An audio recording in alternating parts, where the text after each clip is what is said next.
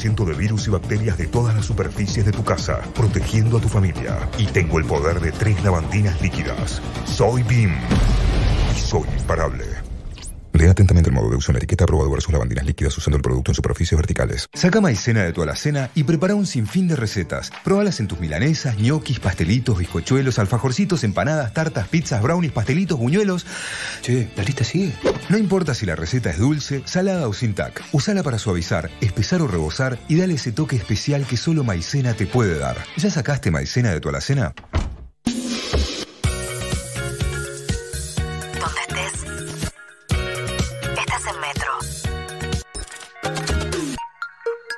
Radio. 7 de la mañana, 29 minutos. Y bueno, uno de los que nos preguntamos es por las clases, ¿no? Hablamos mucho por ahí de cuando vuelve el fútbol, pero con los chicos en el área metropolitana se presenta un panorama muy complejo. Nicolás Trota, ministro de Educación de la Nación, buen día. ¿Qué tal, María? Muy buenos días. ¿Cómo es esto de que, eh, cómo fue la frase? A ver, ¿es imposible imaginar la vuelta a clases en el, en el área metropolitana? Bueno, cuando nos preguntan si puede llegar a ocurrir lo mismo que estamos planificando para el resto del país, que está en fase 5 para gran parte del país, es imposible que pensemos esa fecha como fecha de regreso en la ciudad de Buenos Aires con una tendencia estable o creciente de los casos día a día. Nosotros en gran parte del territorio, en todas las provincias donde no hay circulación o una circulación muy baja, venimos trabajando, construyendo los consensos, los protocolos, readecuando las escuelas, para poder volver en agosto. Y ese lamentablemente no es el escenario que tenemos para la ciudad de Buenos Aires y Gran Buenos Aires, en el marco de priorizar en todo momento el cuidado de la salud de toda nuestra comunidad educativa. Pero si no es en agosto, ¿cuándo? Y cuando la salud lo permita, María, no, no te puedo dar una fecha. Nos gustaría decir que en las próximas semanas la curva se empieza a, achatar y que hay menos casos, pero en la situación epidemiológica actual sería contraproducente y nosotros tenemos una responsabilidad de garantizar el cuidado de la salud. Esperemos que pueda ser en septiembre. En gran parte del país... ¿Que pueda ser en septiembre la vuelta a clases en el área metropolitana? Sí, en el resto del país estamos proyectando gran parte del territorio, hay algunas provincias patagónicas que tienen la problemática del, frío intenso en agosto, entonces puede ser en las últimas semanas de agosto, según venimos conversando con los ministros, gobernadores, gobernadoras y el campo epidemiológico. No es sencillo el regreso, María, para nosotros tiene tres elementos. El primero se vincula a una disminución de, las, de la circulación del virus o circulación muy baja o nula. El segundo es el, los protocolos que permitan que nuestras escuelas estén listas sobre la base del distanciamiento social y las medidas preventivas de higiene para poder preparar a toda nuestra comunidad educativa. Y el tercero se vincula a los consensos que permitan derribar los miedos lógicos que tiene la sociedad y las familias de volver a la escuela. Porque el riesgo no desaparece, sigue habiendo cierto riesgo de contagio. Lo que tenemos que hacer es disminuir a su máxima expresión la posibilidad de contagio. Pero miedo es lo que, no creo, me parece que hay más ansiedad por volver a la escuela que miedo por volver a la escuela en las familias y en los chicos. Bueno, no es lo que yo siento, María, a partir del diálogo que tengo con familias de manera constante, con las organizaciones sindicales docentes. Nosotros estamos haciendo mucho eje en el, en el diálogo, en la construcción de los consensos, en distintas mesas de, de, de acuerdo para la vuelta a la escuela, porque hay ciertos sectores que tienen temor y que plantean que hasta que no estén dadas las condiciones no quieren volver. Por bueno, eso pueden ser los, los docentes, las docentes, pero no sé, no creo la, los padres, la comunidad de padres la veo al revés. Bueno, podés tener esa percepción, María. Yo, a partir inclusive de ciertos trabajos de campo, vemos que hay una sociedad, una parte importante de la sociedad que está con mucha angustia y temor. Pero bueno, es uno de los elementos. Está bien, pero eh, entonces, sí. digamos, el punto de partida en el área metropolitana sería ahora, recién a partir de septiembre y a, con esta modalidad de cuatro días presencial y diez días en la casa. Apenas la salud lo permita, María. Yo no te puedo decir en la ciudad de Buenos Aires porque ¿qué va a pasar dentro de tres semanas? ¿Qué expectativa tenemos? Por supuesto que baje la curva. Eso es, una vez que la salud lo permita, podemos proyectar el regreso. Nosotros no nos vamos a apurar en la posibilidad de un regreso cuando está en peligro la salud, la comunidad educativa de la familia y puede tener además un impacto epidemiológico. Nosotros no, queremos... Está bien, pero perdón, ¿no? Nicolás Trota es el ministro de Educación con quien estamos hablando. Antes se hablaba de agosto, ahora se empieza a hablar de septiembre. Hay un cambio acá. Hay- En agosto se está hablando para todo el país. Digo, Argentina en eso tiene un nivel de circulación muy distinto del virus. Eso es un dato objetivo. No podemos tratar a la Argentina como un todo cuando la realidad de Pero- las distintas provincias es diferente. ¿Aún las provincias que tienen baja circulación harían esta modalidad de cuatro días presenciales y diez en la casa? No necesariamente. Estamos hablando con las distintas provincias. Hay muchas provincias que pueden ir un día sí, un día no, según la infraestructura escolar que se tiene. ¿no? Los protocolos sí tienen un elemento que tiene que estar presente en la escuela, que es el distanciamiento social. Y eso es lo que lleva a que esos protocolos también en los países europeos, en todos los países que han regresado a las aulas, están manteniendo ese distanciamiento social, que implica que la escuela no va a ser la misma que en el mes de marzo. Ahora, uno ve hoy Porque- fotos de los chicos volviendo a escuela en el Uruguay y están con barbijo, pero están la misma cantidad de chicos yendo a la escuela, digamos, bajo un régimen normal. En la zona de la ruralidad lo están haciendo de esa forma, ¿no? Es parte de lo que nosotros estamos analizando, pero en la mayoría de los países europeos se sostiene el distanciamiento social, ¿no? Y eso marcan los protocolos en cada uno de los países, inclusive ciertos países que tuvieron que retroceder frente a las medidas de regreso implican rever cada una de las decisiones. Nosotros ahí estamos poniendo en valor lo que han sido los protocolos que se han desarrollado en muchos sectores del trabajo en Argentina y las distintas experiencias de los países que han regresado a las clases hace tres, cuatro semanas y han logrado sostener ese regreso porque no tuvo ningún impacto en Mm. el cambio de la circulación del COVID-19 en la sociedad. Septiembre, octubre, noviembre, diciembre, suponiendo que fuese un año de tres, cuatro meses nada más y con esta modalidad de que ni siquiera irían todos los días, ¿los chicos pasarían de año? ¿Tiene sentido dar por eso como si fuese un año? Bueno, no es septiembre, octubre, noviembre, diciembre, es todo el año, ¿no? Desde una modalidad en el hogar, todos los chicos han trabajado, han trabajado los docentes, han trabajado las familias. Esto sí implica que nosotros vamos a tener que reorganizar este ciclo lectivo 2020 y articularlo con el 2021. Hay saberes que vamos a tener que postergar para el año próximo.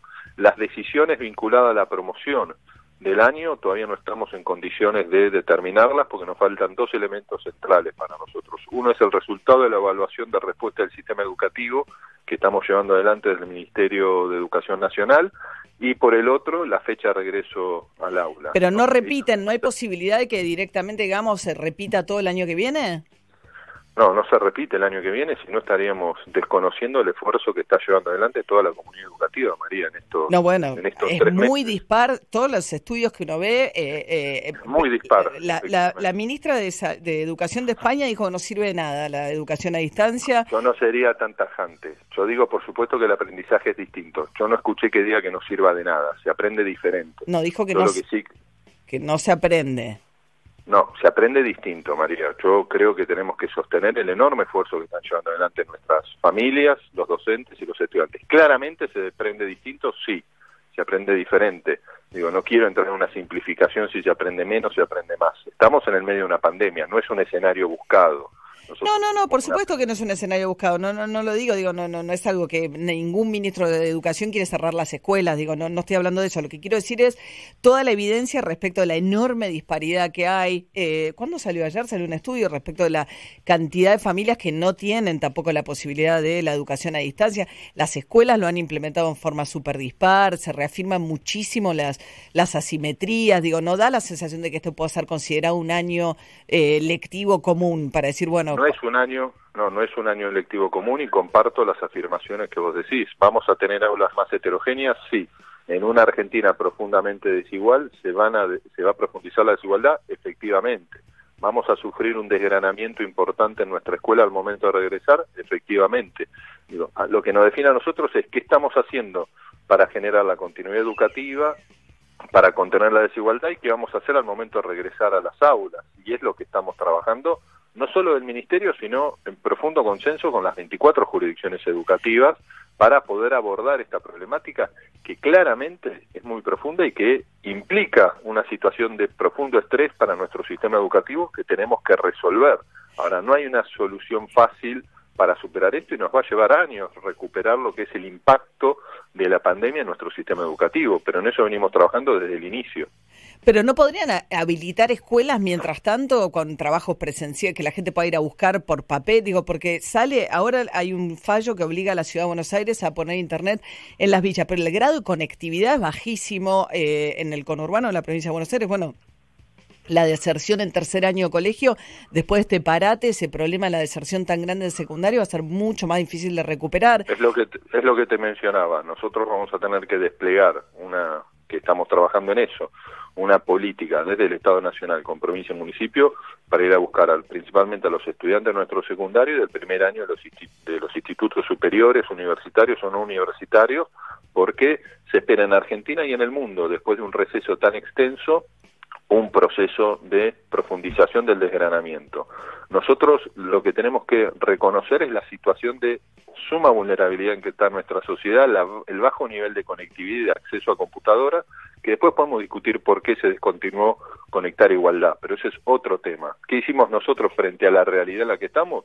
Ya hemos distribuido 24 millones de cuadernos, generamos radio, generamos televisión, esos cuadernos llegan a partir del trabajo con la ciudad, con la provincia, a todos los hogares de mayor vulnerabilidad y de menor conectividad. Es un escenario de suma complejidad que implica también poner un elemento que debe ser principal al momento de tomar cada decisión, que es priorizar el cuidado de la salud. No, está bien, pero entonces- Volvemos mañana, pero no se puede, María. Pero no va a haber, o sea, no, no hay ninguna posibilidad que, que se repita, digamos, que los que este año están en tercer año de colegio arranquen el año que viene en tercer año de colegio otra vez. No es el escenario que estamos manejando en este momento, pero como te dije, necesitamos todavía tener el resultado de lo que va a ser la evaluación nacional de respuesta del sistema y terminar de definir cuándo se puede volver en las distintas regiones efectivamente Sí. una escuela que no va a implicar volver todos los días porque no está en condiciones ni nuestro sistema educativo ni ningún sistema educativo eh, poblar las aulas como era en el mes de marzo y garantizar el cuidado de la salud. Qué bárbaro, es un escenario, digamos, que a esta altura compromete el año, ¿no? Para lo, porque una cosa era el escenario en el área metropolitana pensando que la segunda mitad podía tener algún tipo de dinámica más parecida, sin ser la de marzo, a una dinámica común, o de- y, pero ya pensar que esto se alarga en el tiempo en el área metropolitana, estás pensando que con suerte tenés un trimestre.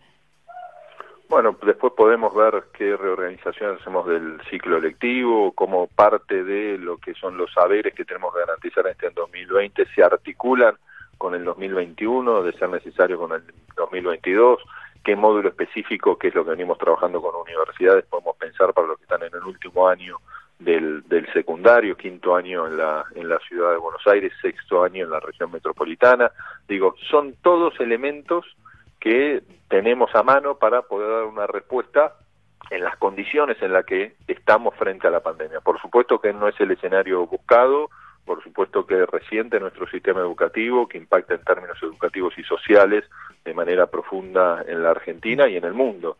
Bueno, pero en Por Francia ya vuelven a clase, por ejemplo. Eh, Pero está en una situación distinta, Pero nadie comprometió tanto tiempo de clases. No hay ningún país que haya comprometido tanto tiempo de clases. No, Francia suspendió Tres las clases meses. con nosotros y está volviendo terminando el ciclo anual. Digo, eso también es otro elemento. Digo, ahí es la situación epidemiológica en el hemisferio norte es diferente al hemisferio sur. ¿no? Y frente a eso, por supuesto que nosotros como sociedad y como gobierno tomamos decisiones con antelación que tuvieron la capacidad de disminuir el impacto epidemiológico no, no, está bien. de circulación, porque si no es como decir, bueno, ¿por qué no suspendemos las clases después? Bueno, eso hubiese tenido un impacto muy fuerte en nuestra sociedad. Y volver ahora es lo mismo, es la misma discusión que a veces se da en otros campos, ¿no? Si es la economía o es la cuarentena. Nosotros creemos que es la, es la pandemia lo que está impactando hoy, porque abrir la economía no es que resuelva el problema. Uno eh, No, no, no, está bien, pero digo, pensar un año entero de parate de, educativo, eh, wow. O sea, eh, o por lo menos nue- ocho meses de parate en el sistema educativo es un montón. no es un parate, María, desde Bueno, la que nosotros estamos viendo. yo, te- eh, siga yo tengo, digo, no hay no hay mucho pasando en muchas escuelas y los digo, me pasa en mi casa, lo conozco, no es que me lo contaron. No, no, yo, lo- yo soy padre, pero trato de no pensar la política pública en lo que pasa en, mis hogar- en mi hogar en particular, ¿no? Uno tiene una mirada global. Y Nosotros estamos planificando en agosto, si se sostiene el bajo nivel de circulación, un regreso masivo en casi todo el territorio argentino. Por supuesto, no es la situación de la región metropolitana. Que concentra la mayor cantidad de población, porque uno puede mirar el territorio argentino también geográficamente, es una forma de mirarlo, el 85% de los kilómetros cuadrados, pero si miramos el porcentaje de población, es el área metropolitana, es la mitad de la Argentina un poco menos de la mitad de la Argentina en términos de, estudiantes está en la región metropolitana. Así es. Pero bueno, es la situación en la que estamos, María. Nosotros queremos ser claros para toda nuestra comunidad educativa. No, yo entiendo. Lo que me pregunto es si no hay que empezar a pensar otras cosas que no sea el, área, el aula virtual, pensando en que ya tenés comprometido casi todo el año. Digo, eh, no se puede imaginar otra cosa que no sea el aula virtual con todos los defectos que el aula virtual tiene. Pienso, no sé. No es virtual el aula, María. Yo comparto lo que vos decís. No podemos hablar de virtualización educativa en Argentina con los niveles de desigualdad y de falta de acceso a la conectividad.